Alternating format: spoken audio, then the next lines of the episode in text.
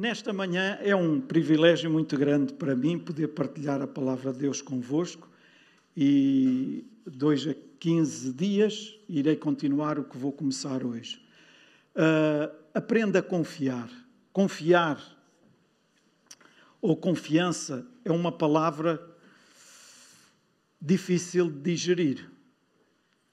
Certo? Quantos de nós é que já ouvimos dizer naquela pessoa eu não confio mais? Com aquilo que aquele me fez, confiar em mais homem algum, nunca mais. Nunca ouviram? Fui só eu? Já ouvimos. Uh, quantas vezes é que já ouvimos pessoas a dizerem: Eu falei, eu desabafei, eu pude expor a minha vida diante daquela pessoa que eu considerava tanto, que eu tinha tanta confiança, e a certa altura acabou por a minha vida estar espalhada aí por todas as pessoas, e ela era a única pessoa com quem eu tinha desabafado. Para mim, acabou. Eu não confio em mais ninguém. Nunca ouviram nada disto, não? Infelizmente, ouvimos isto muitas vezes. Porque para confiar e confiar de verdade, nós precisamos de conhecer a pessoa que está do outro lado. Certo? E nós portugueses, perdoem-me se estiver aqui alguém, a Dail está aqui, brasileira, temos aqui mais, uh, mais alguma nacionalidade aqui, perdoem-me. Além de portugueses e brasileiros, o Jorge é angolano. É angolano, mas é mais português. A Guida é mesmo angolana, verdadeira, mas também já vive cá há muitos anos. Mas pronto, Angola, Brasil e Portugal. Agora deixem-me falar mais do continente europeu. E os portugueses, então? Os brasileiros, nós sabemos que mais facilmente se uh, conseguem entrosar uns com os outros e abrir a porta. E, e eu lembro-me de alguém numa vez dizer que, no, no patamar, dizer que a minha porta está sempre aberta e a porta do vizinho da frente também está aberta. Não há porque não estar aberta. A minha casa é a casa deles e a deles é. E eu virei para a minha esposa e. Ui! Isto faz um bocadinho de confusão, pronto. Mas eh, não é que eles estejam errados. Mas nós, portugueses, temos mais dificuldade. Concordam comigo? Mas quando damos, damos mesmo. Quando confiamos, confiamos mesmo. Não é confiar hoje e amanhã já descartou. Eu vivi dois anos nos Estados Unidos, logo após o nosso casamento, um ano depois de casarmos, e não está aqui americano nenhum a ouvir-nos, mas o americano chega e é tudo logo. Mas conforme é tudo, e claro que há exceções, ok? Mas conforme é tudo, a seguir é nada também. Esquece completamente. Faz ali uma grande coisa, ai, que amor, que... E, e que nós ficamos, aí, caramba, sinto-me em casa. Mas a seguir nem sabe o nosso nome. Nós, quando damos, quando chegamos lá, nós estamos lá mesmo. Certo? Mas também quando nos fazem alguma coisa, ó oh, meu amigo, acabou mesmo. Certo? E porquê é que eu trouxe isto aqui para, para a introdução? É que, infelizmente, muitas vezes, ou algumas vezes, alguns de nós, nós não nos pomos de fora também, acabamos por pôr Deus neste mesmo saco. Alô, igreja? E quando nós colocamos Deus neste mesmo saco, quando há alguma coisa que não corre assim tão bem na nossa vida, quando há alguma contrariedade que, no nosso entendimento, não era suposto acontecer, parece que já não podemos confiar em Deus. Alô, igreja? Estamos a ficar muito silenciosos agora. Pois é, todos nós precisamos de aprender a confiar e a confiar ser uma constante na nossa vida em relação ao nosso Deus. Mas nós não vamos confiar se nós não o conhecermos mesmo. E cantamos ainda hoje aqui, sabemos quem és. Ouçam que cada um de nós possa, na realidade, saber quem é Deus.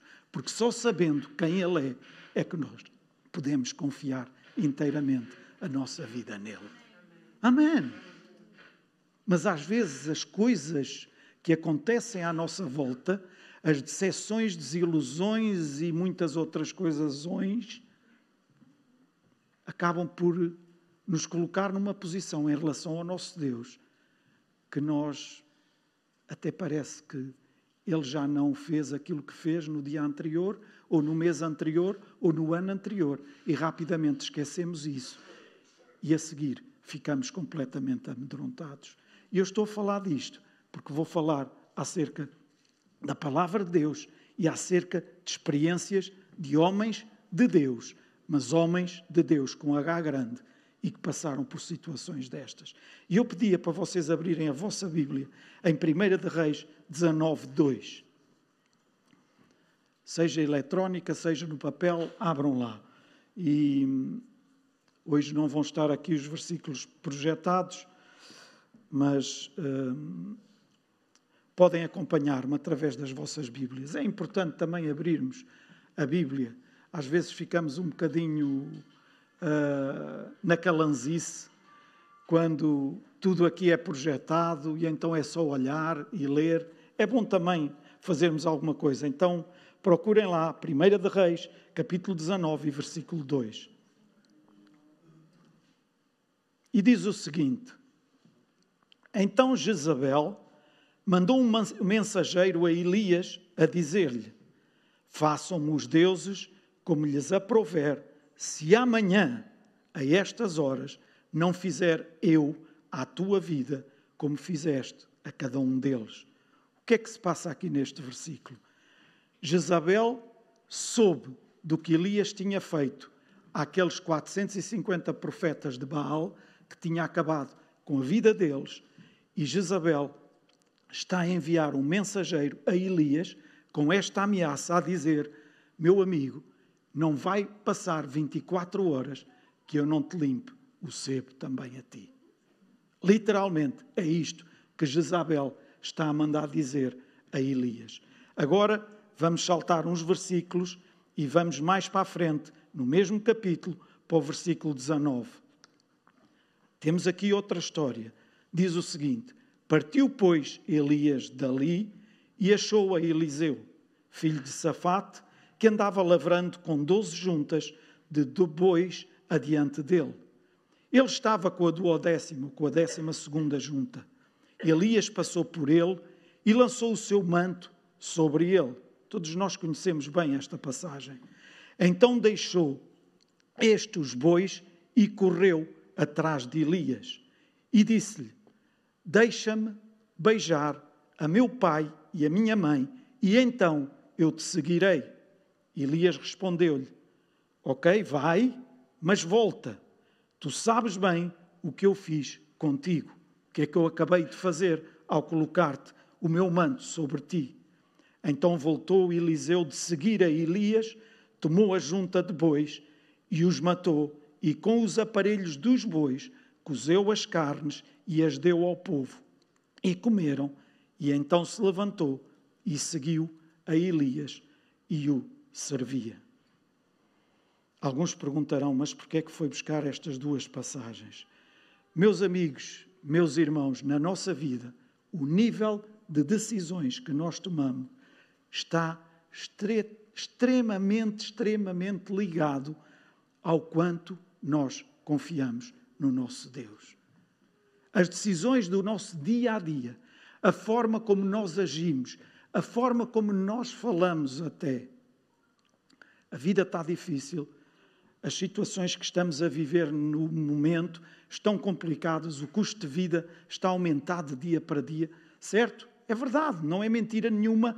Não podemos dizer, não, não, não, em nome de Jesus, o custo de vida não está a aumentar. Não, o custo de vida está a aumentar. Mas a forma como encaramos isso e como falamos a nosso respeito determina a confiança que temos em Deus ou não. Amém. A nossa confiança em Deus é medida pelas nossas entregas, pelas nossas escolhas, com quem eu converso, o que eu converso, com quem eu me sento à mesa e o que eu falo quando me sento à mesa com alguém. Amém. Podia referir-vos algumas histórias de algumas decisões importantes que eu e a minha esposa tomamos enquanto casal, em situações difíceis, em situações complicadas, com cenários nada bonitos, mas que por causa dessas decisões de confiança em Deus, nós podemos ver, podemos ver o resultado de Deus na nossa vida com milagres extraordinários. Mas eu não vim aqui hoje para vos falar da minha vida ou da vida da minha mulher. Eu vim aqui para vos falar da palavra de Deus e da vida de homens de Deus que estão aqui mencionados na palavra de Deus. E com isto eu quero avivar a vossa confiança em Deus e, e fazer-vos perceber, entender, compreender que esta confiança que nós temos em Deus, ela a cada dia deve crescer e não diminuir. Independentemente das circunstâncias e das, das vivências que vamos tendo ao longo dos dias, dos meses que vamos vivendo. Amém? Nós dizemos que confiamos, dizemos que entregamos tudo, dizemos que só servimos a Deus, mas na verdade, muitas vezes, nem sabemos o que é que significa mesmo a palavra confiar. E eu gostaria de vos fazer uma demonstração. Vamos lá ver se aceitam, eu não falei, mas vamos ver se, se consigo eh, fazer essa demonstração. Antes disso, muitas vezes nós podemos dizer o seguinte: Deus, a minha vida está nas tuas mãos. Quantos é que já disseram isto? Creio que todos nós já o dissemos, uma vez ou outra, ou muitas. Eu pertenço-te, faz em mim o teu querer. Amém. Mas confiar Confiar, confiar, significa isto. Rodrigo, podes vir aqui ter comigo? Só um bocadinho, vem só um bocadinho, vens com o teu pai, está bem? Rui, não, é com o Rui, é com o Rui, anda cá. Eu não falei com eles.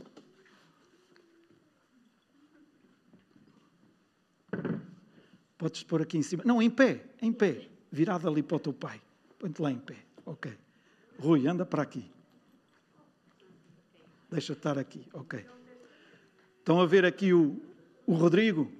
Hã? Tu acreditas em mim e acreditas no teu pai. Confias nele. É? Ele cuida de ti mesmo, não cuida? Ele é forte, não é? Tu acreditas nele. Ok, se eu agora disser ao Rodrigo para ele se atirar para trás e se deixar cair, o teu pai está ali atrás. Podes ver. Está mesmo, hein? Ok. Se eu te disser agora para te atirares para trás, se eu te empurrar, tu deixas-te cair? Não deixas? Não confias no teu pai? Confia. Então deixa-te lá ir, deixa-te ir. Deixa-te ir. Não, não, põe-te atrás. Deixa-te ir, deixa. Deixa-te ir. Ele agarrou? Ele agarrou, pois. ok, obrigado. Vocês viram o que é que o Rodrigo disse? então, mas não acreditas no teu pai? Acredito. Então eu não. Não, e, e ele conhece o pai. Contudo, deixar-se cair para trás tem mesmo que confiar que o pai é forte para o segurar e não o deixar cair. Ouçam, confiar no nosso Deus é nós deixarmos-nos cair mesmo para trás sem olhar, sem medo, de olhos fechados e deixamos-nos cair, porque sabemos que o nosso Pai está lá para nos segurar e para nos amparar. Amém. Agora, se eu fizesse ao contrário, se eu pusesse o Rui aqui em cima e o Rodrigo lá embaixo e dissesse, Rui, atira-te agora porque tu confias no teu filho, não confias. Ele confia, poderia confiar no filho, mas ele não confiava na força que o filho tinha, porque a força que o filho tinha não era suficiente para o amparar. E com estes exemplos que eu, e esta demonstração que eu fui aqui buscar, que até deu para nos rirmos, quantas vezes nós assemelhamos ao nosso Deus Pai e Deus, tu sabes que eu até, eu até me atirava, mas eu vi isto, vi aquilo, vi aquele outro, aconteceu mais isto, aconteceu mais aquele outro. E, e então, o que é que criamos? Defesas. E essas defesas impedem-nos de nós confiarmos verdadeiramente no nosso Deus, no nosso Pai do céu. Então é importantíssimo nós aprendermos a confiar nele. A questão do Rodrigo atirar-se para trás não era uma questão de coragem, era uma questão de confiança. Acreditar, saber que o pai o ia segurar. Atirou-se, mais ou menos, porque ele conhecia o pai. Se calhar, se fosse eu que estivesse aqui atrás dele, ele dizia logo que não. E eu vou dizer porquê. Porque eu costumo brincar com ele muitas vezes e fazer-lhe algumas malandrices, e ele iria pensar: bem, ele vai-me fazer alguma e eu vou sair mal.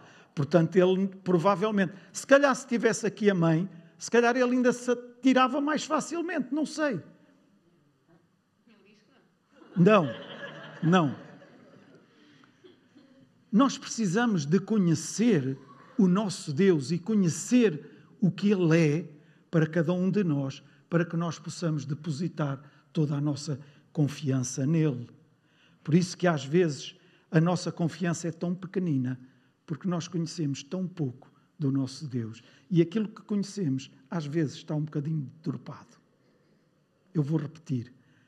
Por vezes, aquilo que conhecemos do nosso Deus está um bocadinho deturpado.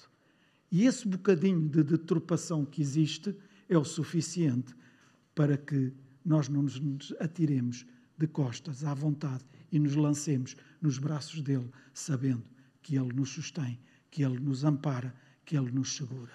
Amém! O segredo é conhecer, quanto mais nós conhecemos, mais nós confiamos. Ainda mais no nosso Criador, quanto mais o conhecemos, mais paixão teremos por Ele. À medida que conhecemos a Deus, à medida que nós criamos intimidade com Deus, mais apaixonados nós ficamos por Ele, mais desejos nós temos de estar na Sua presença, mais desejos nós temos de estar na Sua casa, de ter intimidade com Ele, na nossa casa também, no nosso quarto. Amém! Deixem-me dar-vos outro exemplo. Não é com demonstração nenhuma aqui, mas em certa altura, uma pessoa, depois do culto acabar, depois da pregação, depois da, do convite à salvação, essa pessoa dirige-se ao pregador e chega junto dele e diz-lhe: Olha, eu gostei muito da palavra, eu gostei muito de estar aqui com a igreja e na altura em que o Senhor fez o convite à salvação, o meu desejo mesmo era levantar o braço e render a minha vida a Cristo também. Eu acredito perfeitamente naquilo que falou, acredito em tudo isso, mas eu não tive coragem para o fazer. E o pregador voltou-se para ela e perguntou-lhe: Mas porquê é que não teve coragem? Porquê é que não o fez? Ainda está a tempo. E ela disse: Não, não, não. Eu não fiz por uma seguinte razão. Eu sei o que tenho hoje e o que posso contar hoje com as decisões que eu tenho tomado até aqui. Mas com essa decisão, eu não sei o que é que vai acontecer ao meu futuro. E como eu não sei o que vai acontecer ao meu futuro, eu prefiro não a tomar. Os irmãos estão a compreender o que isto significa? Porque eu não sei o que é que isso vai influenciar a minha vida no futuro, eu prefiro não tomar essa decisão. Eu não tenho a garantia, eu não tenho a certeza de qual vai ser o meu futuro com essa tomada de decisão. Por isso eu prefiro estar como estou. Tudo bem, concordo, aceito muito bem tudo aquilo que falou, mas eu não quero comprometer-me. A nossa dificuldade é que nós conhecemos muitas vezes, e agora estou a falar para nós, conhecemos o Deus presente, mas esquecemos que o Deus presente, ele já mora no nosso futuro. Amém. Melhor que ninguém, ele conhece o nosso futuro, Ele sabe o nosso amanhã, Ele conhece o nosso amanhã. E nós muitas vezes temos problemas, temos dificuldade em, em avançar, em decidirmos por, porque temos receio Ouçam, meus irmãos, se Deus fala, se Deus diz, é de atirarmos de cabeça. Amém. Agora há aqui também uma questão que eu queria ressalvar. É que às vezes atiramos de cabeça quando são outras pessoas a dizer-nos e que não foi Deus a dizer-nos. E depois saímos-nos mal, magoamos e magoamos-nos a sério. E por causa disso vem aquilo que eu falei no início: a desconfiança, a descrença, o descrédito. E Deus é colocado nesse saco, quando não teve nada a ver com isso. É importante sabermos o que Deus fala, que é Deus a falar. Amém? Estão cá? Aquilo que os nossos olhos não viram, os nossos ouvidos não ouviram, Ele já conhece. E é por isso que confiar é o mesmo que dizer: Deus, eu sei que tu és Senhor Tu és o Senhor que me ouviste hoje, tu és o Senhor que me vais ouvir amanhã e és o mesmo Senhor que me vais ouvir depois da manhã e no mês que vem e no ano que vem e daqui para a frente sempre. Amém. A misericórdia do Senhor, ela dura para todo o sempre e ela acompanha-nos em todo o tempo. Amém. Capítulo 18, capítulo anterior dos versículos que nós lemos, nós podemos ver que Elias tinha acabado de derrotar ou de matar, é forte, mas foi isso mesmo que ele fez matar 450 profetas de Baal. Agora, ele cansado, farto de tudo aquilo, estourado, a Bíblia diz-nos que a notícia chegou a Jezabel. Jezabel faz-lhe a ameaça, que nós lemos no início, diz-lhe que ele vai morrer dentro de 24 horas.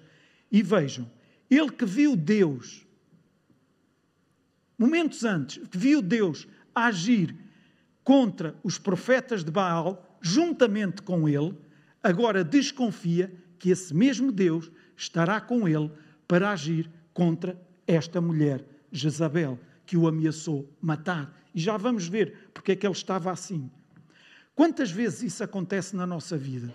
devido ao cansaço, devido à saturação, devido ao desgaste, devido a, a uma série de coisas, às vozes que se levantam à nossa volta. E momentos antes acabámos de presenciar e de usufruir de uma vitória tremenda com o nosso Deus.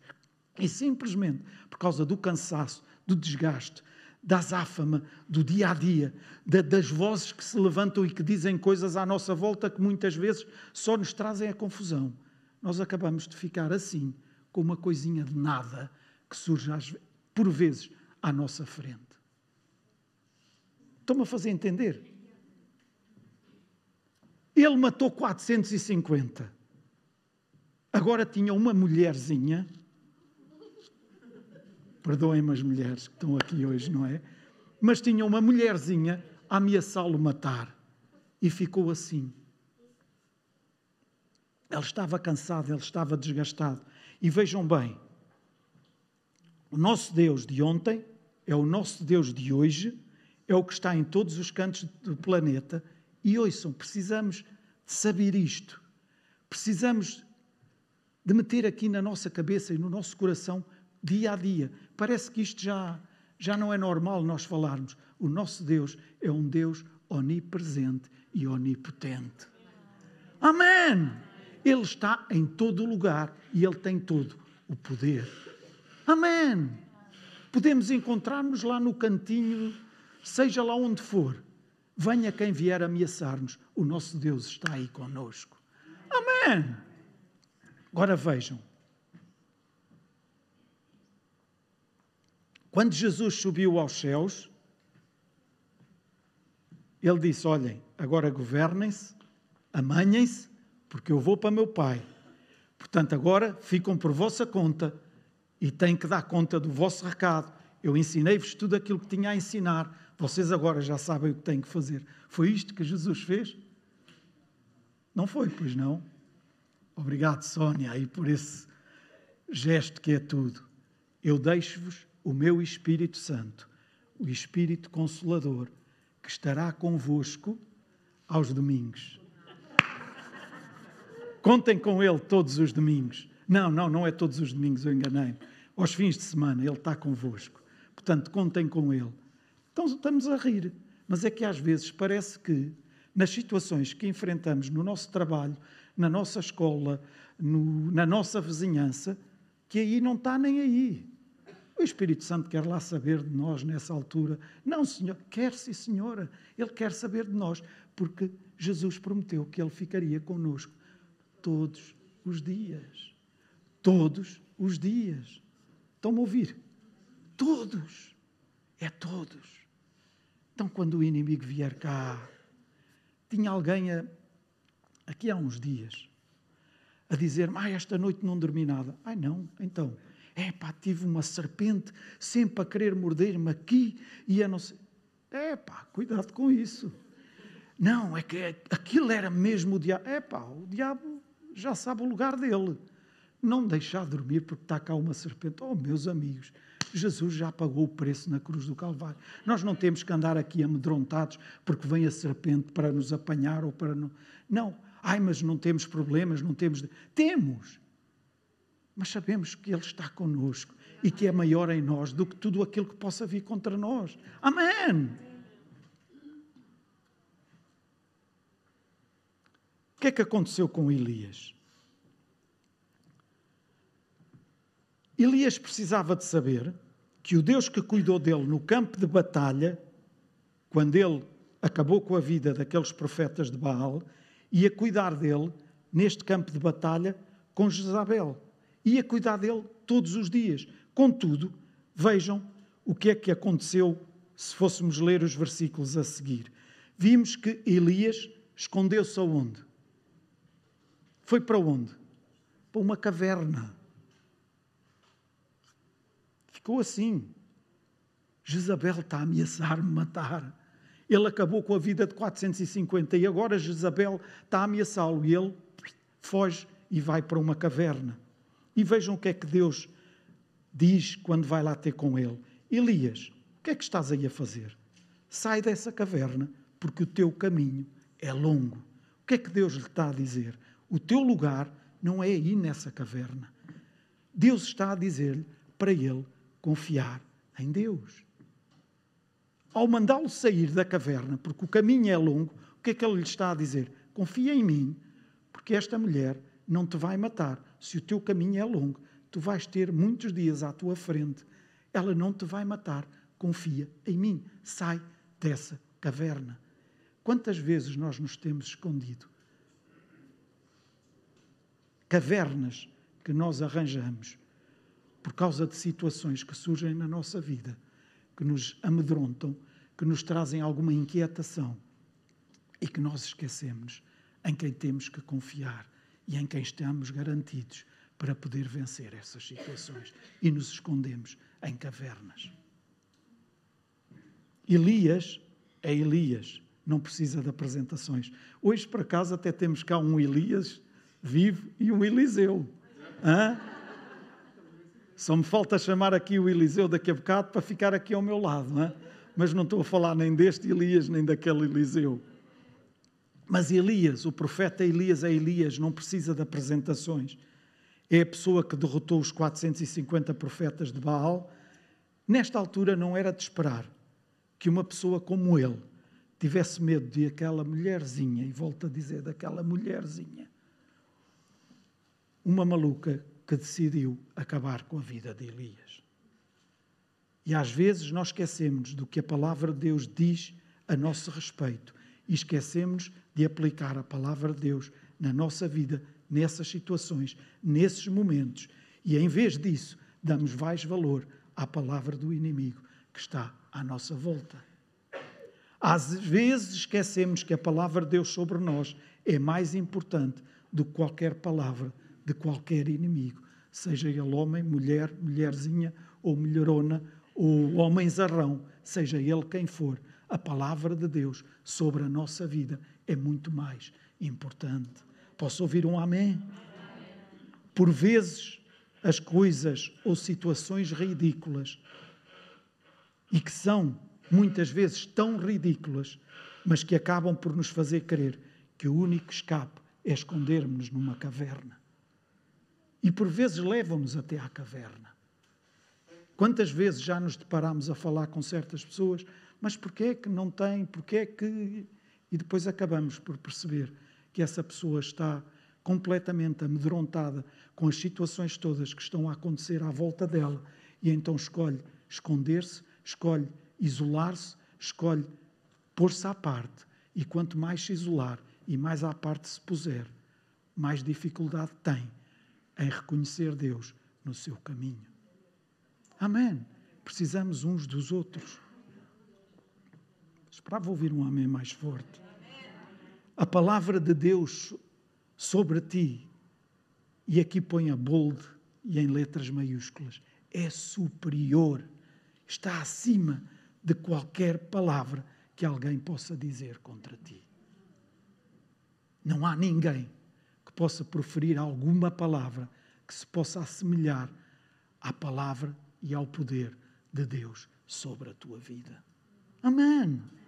O teu propósito nunca irá ser paralisado porque alguém disse, ou porque alguém ameaçou, ou porque alguém intentou contra ti.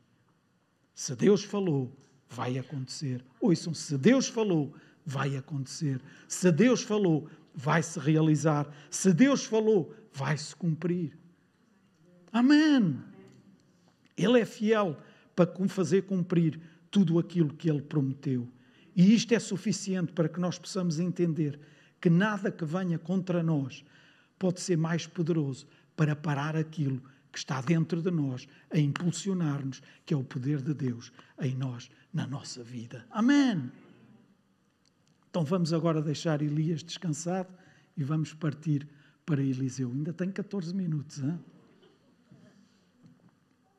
Estamos cá? Amém? Então vamos agora para Eliseu. Eu não te vou chamar Eliseu para vires aqui. Eliseu era um rapazinho, diz-nos que era um moço, a Bíblia, foi encontrado por Elias e Eliseu estava estendidinho, debaixo de um chaparro, a dormir, a cesta, descansando. E lá vem Elias apoquentá-lo daquele descanso que Eliseu estava a ter. Foi isto? Não, pois não? Não. O Adriano é, é impecável realmente. Hein? É o nosso ponto aqui. Só não sabe o Pai Nosso.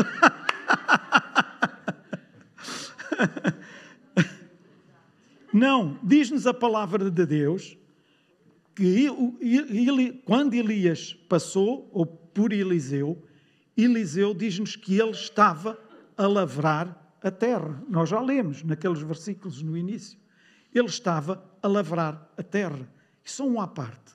Deus nunca vai chamar alguém que não esteja a fazer alguma coisa. Sabem porquê? Deus detesta a preguiça. E mais ainda a preguiçita, então, tira Deus do sério. Deus sempre vai chamar alguém que está a fazer alguma coisa. Alô? Se não estás a fazer ainda nada, começa a fazer alguma coisa. Deus anda atrás daqueles que se mexem, daqueles que se movem em favor da sua casa, da sua causa, da sua obra. Amém. Os verdadeiros adoradores adorarão o Pai em espírito e em verdade. Então Eliseu estava a lavrar a terra, Elias passa por ele, deita o manto sobre Eliseu, e com este gesto o que é que ele estava a dizer? Era: Isto que estava sobre mim, agora fica sobre ti. A responsabilidade que estava sobre a minha vida passa agora para ti. Portanto, tu vais ter isto agora contigo. E vejam, Eliseu recebe aquele manto, corre até Elias e diz-lhe o seguinte: Eu aceito e eu quero, mas, mas, só te quero pedir um favor. Deixa-me só. Deixa-me só ir despedir-me do meu pai, ou ir dar um beijo ao meu pai, ir dar um beijo à minha mãe, despedir-me da minha mãe e depois eu vou seguir-te. Elias responde-lhe e diz: Ok, faz o que tu quiseres, mas não te esqueças daquilo que eu fiz, não te esqueças daquilo que eu acabei de fazer, ou não te esqueças do manto que eu coloquei sobre ti. Vai, mas volta. Foi o que Elias lhe disse. Só que Eliseu não voltou apenas para dar um beijo ao pai e à mãe e a seguir regressar para, para Elias. Eliseu fez algo mais. Diz-nos a palavra de Deus que Eliseu voltou. O que é que ele fez? Qual era a ferramenta de trabalho dele? As carroças, as juntas de bois, os bois, para lavrar a terra, certo? E o que é que Eliseu foi fazer?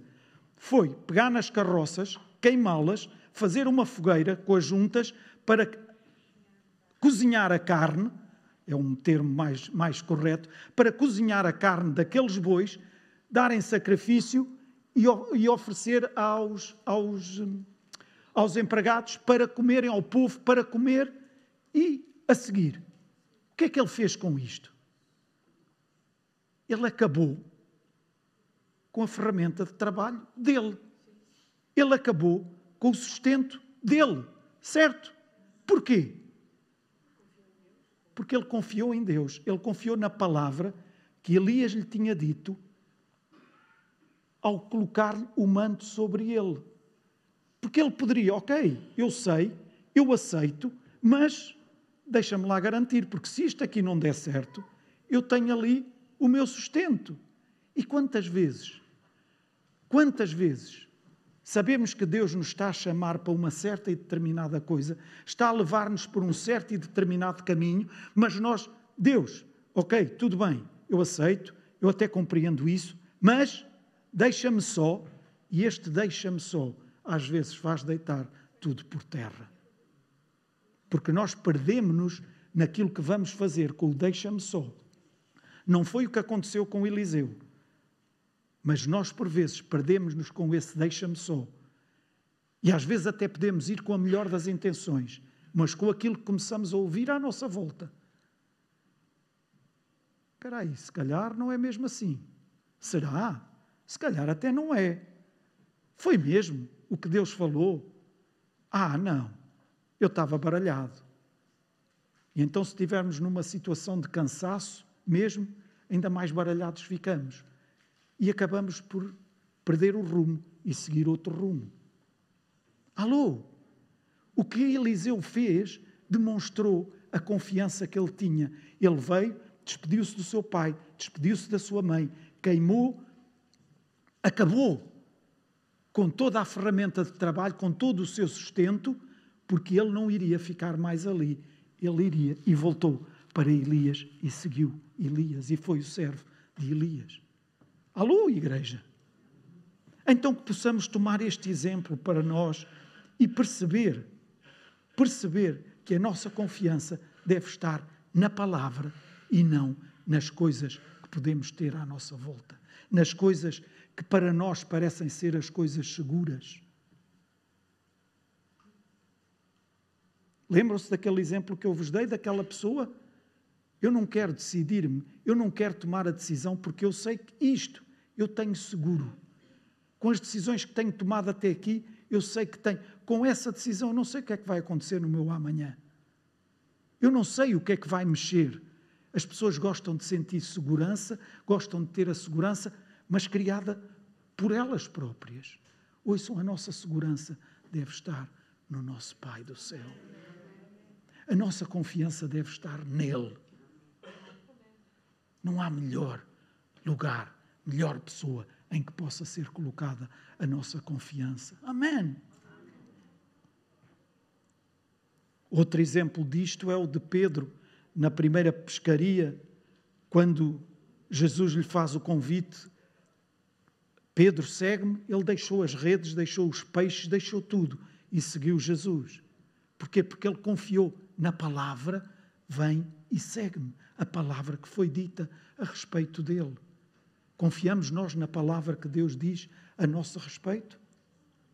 Será que colocamos a nossa confiança nessa palavra ou estamos a colocar a nossa confiança em milhentas palavras que são ditas por milhentas pessoas à nossa volta? Umas até dizem palavras muito bonitas, mas outras dizem palavras cheias de inveja e de ciúme, que é só para nos deitarem abaixo e para nos fazerem cair por terra. Ai, há gente dessa? Ah, ah, infelizmente, infelizmente. infelizmente. Supostamente, deveria haver só lá fora, mas às vezes encontramos dentro do corpo de Cristo também. Pessoas que não conhecem bem aquilo que Deus é. Alô, igreja? Pedro deixou tudo, deixou as redes, deixou o peixe para trás, porque é muito mais importante viver marcado com uma palavra do que viver marcado com aquilo que se vai estragar daqui a pouco. Os peixes acabam, as redes rompem-se, o que é natural vai acabar, vai estragar-se, vai apodrecer. Mas a palavra permanece. É melhor viver marcado naquilo que é eterno do que naquilo que é passageiro. Amém? É melhor crermos no sobrenatural, e o sobrenatural ainda está em dia, ainda está em, na ordem do dia, ainda é para os nossos dias. Amém, igreja? Do que ficarmos decepcionados com o natural. E eu estou a dizer isto, sobrenatural ainda é para os nossos dias, porque hoje em dia há muita gente que pensa que consegue tudo sem meter o sobrenatural envolvido. Porque já há tantas uh, fórmulas, métodos, há muita coisa, eu não quero chamar nomes nenhums, mas há tanta coisa que as pessoas conseguem levar este mundo daqui para o outro e Deus está lá metido numa prateleira que não é preciso para nada. Ouçam, nós precisamos de Deus sempre. A nossa vida sem Deus não é a mesma coisa. Amém. Lógico que temos que usar a nossa cabeça, temos que usar a massa que foi colocada aqui dentro por Deus, é para ser usada, não é para andarmos aí cegamente a fazer as coisas de qualquer maneira, mas é preciso seguirmos a orientação do nosso Pai do céu e sabermos que estamos no caminho que Ele traçou para cada um de nós. Amém. Jesus, eu creio, tu és o mesmo ontem, hoje e para sempre. Eliseu queimou as carroças, queimou os animais. Com isto, imaginem o coração de Deus. Aqui temos um rapaz, aqui temos alguém que percebe aquilo que eu sou e que percebe a mensagem que Elias lhe está a passar para cima dele. Amém. Alegrou o coração de Deus com a atitude que Eliseu teve. Ele alegrou o coração de Deus. Estamos nós a alegrar o coração de Deus com as atitudes que temos. E se há coisa que. Como é que eu hei de colocar isto? Se há coisa que algum dos meus filhos me desagrada, é eu dizer-lhe que, olha, conta com isto, isto é para ti, e ainda que seja com a melhor das intenções, ainda que seja para, porque, ah não, mas eu ao dar isto vou ficar sem aquilo, e eles é que ficam e eu fico sem. Mas se eu estou a dar, é porque eu quero dar, é porque eu os amo, é porque eu quero o melhor para eles. E se há coisa que me punha fora do sério, é dizer: não, não, não, não, não, eu não quero, não quero, não quero. É... Estão-me a fazer entender. E se há coisa que o nosso Pai fica, nosso Pai do céu, é quando Ele está a pôr à nossa disposição tudo aquilo que Ele é e nós queremos usar apenas um bocadinho. Nós queremos usufruir apenas um bocadinho. E eu não estou a falar de coisas. Alô, igreja? Eu estou a falar de conhecermos Deus, conhecermos, vivermos com Ele, crescermos na intimidade com Ele e apenas queremos um bocadinho, porque um bocadinho é mais que suficiente, porque depois o, a outra parte queremos preencher com outras coisas. Que a nossa oração não seja Deus dá-me, mas seja Deus toma. E a maior parte das nossas orações é Deus dá-me, Deus dá-me. Há mal pedir? Não há mal nenhum pedir. Ouçam, mas é uma coisa tão boa. Deus toma. Eu estou nas tuas mãos. Deus toma. A minha vida é tua. Deus faz o que tu quiseres, o que tu decidires. Eu decido também. O que tu concordares, eu concordo também. O caminho que tu delineares é o caminho que eu quero seguir. É fácil? Às vezes não é. Às vezes é complicado. Às vezes até parece que é andarmos passos para trás. Mas sabem, a vida com Deus tem uma coisa: não existe marcha atrás. A vida com Deus não existe, marcha, não existe marcha atrás. O caminho é sempre prosseguir. Alguns até dizem podemos dar dois passos atrás para depois ir mais não sei quantos à frente. Não, no caminho com Deus não há passos atrás. É prosseguir, porque Deus não anda às voltas. Deus vai sempre numa direção. Alô, igreja. Se tu queres, eu quero também. Então, confiar é saber que o caminho que andamos tem um propósito, tem um objetivo e Deus vai a comandar esse caminho. Está na hora de nós confiarmos, está na hora de não falarmos apenas de um Deus que vemos com experiências maravilhosas aqui nesta palavra, na Bíblia, mas de um Deus que se manifesta na nossa vida. Amém! Está na hora de nós não contarmos apenas histórias que estão aqui narradas neste livro, neste livro, mas de contarmos histórias de vivências com Cristo na nossa vida. Amém. Disse-vos no início, vim aqui hoje, não para vos contar histórias da minha vida, mas falar-vos da palavra de Deus. Mas também é tempo de nós contarmos histórias de vivências com Cristo na nossa vida, porque é tempo de nós alcançarmos essas vitórias e vivermos essas batalhas com Cristo em nós. Amém! Aquilo que Deus fez aqui, Ele continua a fazer com o seu povo. Amém!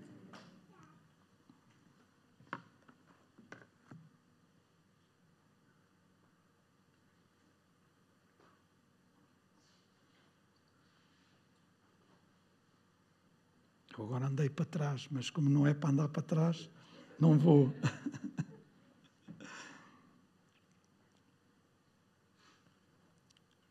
Voltando a Elias. Voltando a Elias, e para terminar, o que é que Jezabel disse a respeito de Elias? Não passarão 24 horas. Não está lá 24 horas, mas é. Não passará o dia da manhã a esta hora, portanto é 24 horas. Não passarão 24 horas que não acabe com a tua vida. Sabe uma coisa? Passaram-se 24 horas, Elias não morreu. Passaram 48 horas, Elias não morreu. Passaram 72 horas, Elias não morreu. Passou-se um mês, Elias não morreu. Passaram-se meses, e Elias não morreu. Passaram-se anos, Elias não morreu. Passou-se a eternidade, ou passa-se a eternidade, e Elias não morreu. Porque a Bíblia diz-nos que Elias foi trasladado para os céus. Então, aquilo que ameaçam a tua vida, Deus converte isso em alguma coisa que só Ele pode fazer, porque Ele é o Deus do sobrenatural e que pode pôr o sobrenatural a atuar na nossa vida. Elias não passam 24 horas que tu não morras. Mas quem é esta mulherzinha para estar a ameaçar que eu vou morrer dentro de 24 horas? Deus cumpriu o propósito que tinha na vida de Elias. E não foram as vozes que se levantaram, as ameaças que se levantaram, que foram mais poderosas, mas foi a palavra de Deus que foi mais poderosa na vida de Elias. Qual é a palavra que nós queremos que seja mais poderosa na nossa vida? As palavras, que, as, as vozes que se levantam à nossa volta ou a palavra de Deus que diz a nosso respeito? Que seja a palavra de Deus a vitoriosa na nossa vida. Amém. Amém. Com isto, o que é que nós podemos entender? Confia na minha palavra Crê em mim de todo o coração. Nada que seja lançado contra ti prosperará, nem flecha que venha de dia, nem seta no meio da noite. Aleluia. Porquê? Porque nós estamos protegidos pelo Deus Altíssimo. Amém. Parece que às vezes estas coisas já é muito de religião. Não, isto não é nada de religião.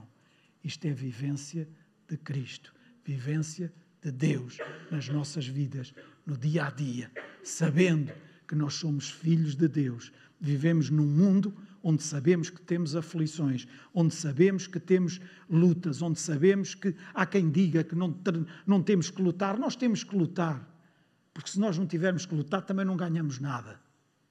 Ok? E às vezes lutamos, às vezes há dias em que lutamos mesmo, certo? Às vezes lutamos. Agora, eu não luto, eu não luto por aquilo que Jesus já lutou e que já conquistou. Isso não, ele consumou. Está consumado. Amém.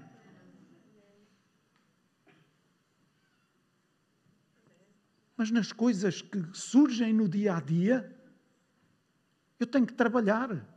Eu não posso ficar deitado debaixo da sombra do chaparro, porque não, não dá nada. Certo? A preguiça não nos leva a lado nenhum. O pastor João já contou este exemplo várias vezes. De uma pessoa que, tão amorosa, quando o meu pai estava lá a pintar a casa já há tantos anos, ouçam há, sei lá, 30, 30, mais de 30 anos, 35 anos para aí, ou 40. E com isto estou a ficar velhote. Há uns 40 anos. Oh, irmão Silvino, mas porquê é que o irmão está a pintar a casa? Jesus está para vir, para que é que está a pintar a casa? Como é que a casa não estaria? Não nos vamos deitar à sombra da bananeira à espera. Jesus está para vir. Então, não. Nós temos que desempenhar o ministério que Deus nos deu, aquilo que foi colocado nas nossas mãos, nós temos que o fazer e às vezes temos que batalhar também. Amém. Mas há uma coisa que temos certo e garantido: é que Jesus já venceu. Amém! Jesus já venceu. Então não temos que nos esconder na caverna. Ah, mas Elias se escondeu e Elias era Elias, se eu me esconder também, pois é verdade. E eu até sou Elias também. Até tenho o direito de me esconder na caverna. Mas o tempo que eu estiver escondido na caverna, eu estou a perder o melhor de Deus para a minha vida. E até que eu perceba Deus a chamar-me para sair da caverna, eu estou a perder aquilo que Deus tem para mim. Certo? A escolha é nossa. E as nossas escolhas, como eu disse no início, vão determinar o nível de confiança que nós temos em Deus ou não. Certo? Se eu, para decidir uma coisa, eu tenho que ter a certeza que o amanhã vai.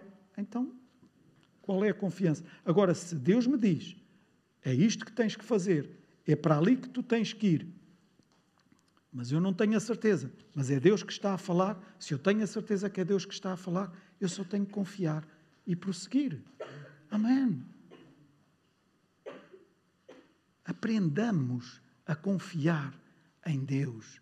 Aprendamos, desenvolvamos. Se nós não desenvolvermos essa prática da confiança em Deus, ela nunca vai crescer. Certo? Então é importante que nós, nos pequenos desafios, nas pequenas coisas, nós possamos desenvolver essa confiança em Deus, para quando surgem as coisas mais complicadas, as coisas mais difíceis, nós consigamos ficar de pé e dizer: Não, eu sei o Deus em quem eu tenho crido, eu sei que Ele está comigo e Ele vai ajudar-me e Ele vai estar comigo. E não é esta batalha que me vai fazer cair, não, eu vou ultrapassá-la e eu vou vencê-la, porque Deus está comigo. Não porque eu sou muito esperto, não porque eu tenho isto e aquilo e aquele outro, não porque eu já. Não, não, não, não. Eu posso lembrar-me das vitórias anteriores que tive. Mas olhem, Elias mesmo lembrando-se da vitória que tinha, fugiu para a caverna. Portanto, as vitórias anteriores são importantes, mas ainda assim, mais importante é saber que Deus está comigo. Amém? Vamos todos ficar de pé. Pedi ao grupo de louvor que fizesse o favor de subir também. Onde estiver uma palavra, há um decreto do Deus eterno. E ouçam, ouçam, ouçam, se há um decreto, ele é irrevogável. O decreto é irrevogável. E o que é que isto significa? Não há forma de nos parar. Então, se Deus te chamar, vai. Se Deus te mandar, vai. Se Deus te disser, vira-te e atira-te. Atira-te de costas, fecha os olhos, não tenhas problemas em cair, porque Deus vai estar lá para te segurar. Amém?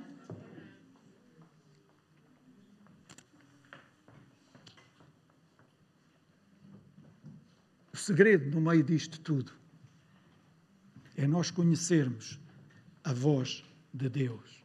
Ouçam, eu vou repetir. O segredo no meio disto tudo é nós conhecermos a voz de Deus. Porque quando nós conhecemos a voz de Deus, ela distingue-se no meio das outras vozes. Alô?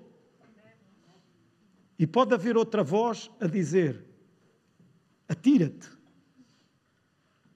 Mas não é o momento de nos atirarmos. E se nós não conhecermos a voz de Deus, nós vamos atirar-nos porque ouvimos uma voz a dizer: atira-te. E quem veio dos adolescentes agora, isto é zero para eles. Ouçam depois. Faz sentido? Epá.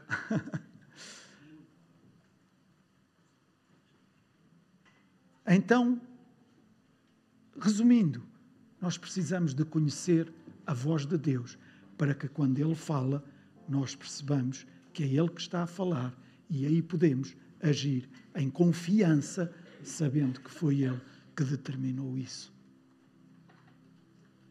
E aí, como é que demonstramos que confiamos? Atiramos-nos sem olhar para trás a ver se. Deixa-me ver se.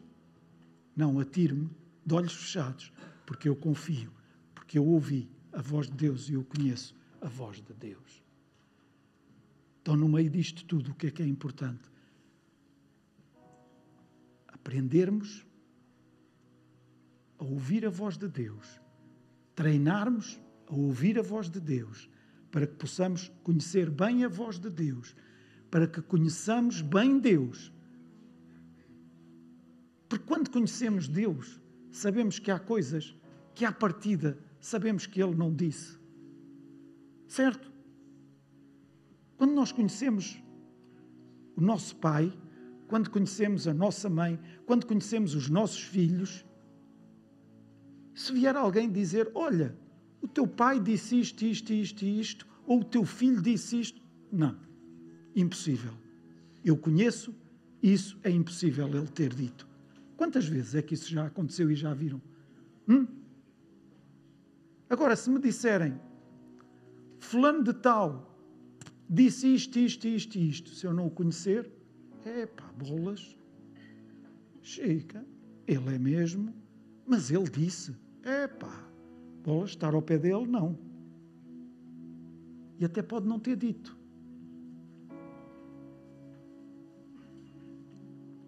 Com isto, o que é que eu quero dizer? Quando conhecemos, somos menos vezes enganados. Alô, igreja! Quando conhecemos, somos menos vezes enganados. Não significa que ainda assim às vezes não sejamos enganados. Que ainda mesmo assim às vezes somos. Mas somos menos vezes. Então, cresçamos no conhecer a voz de Deus, no conhecer Deus, para que a nossa confiança possa estar nele e não nos escondamos na caverna, com medo do que possa vir aí à frente com medo do que possa acontecer à nossa frente, com medo das ameaças que estão a ser levantadas, das ameaças que estão a ser ditas. Mas levantemos-nos, ergamos-nos de peito aberto. Porquê? Porque eu sou, não, porque o meu Deus está comigo e eu conheço o Deus que tenho comigo. Amém? Vamos louvar a Deus. E se neste momento te encontras escondido em alguma caverna, e logicamente que não é palavra literalmente na caverna, não, não existem cavernas agora sequer, mas te encontras escondido em alguma área, em alguma zona, em alguma, em alguma situação da tua vida em que tu decidiste esconder-te para não enfrentar A, B, C ou D, para não enfrentar a situação A, a situação B ou a situação C. Crê numa coisa. Coloca a tua vida inteiramente nas mãos de Deus. Confia nele. Confia nele e enfrenta a situação, porque Deus está contigo.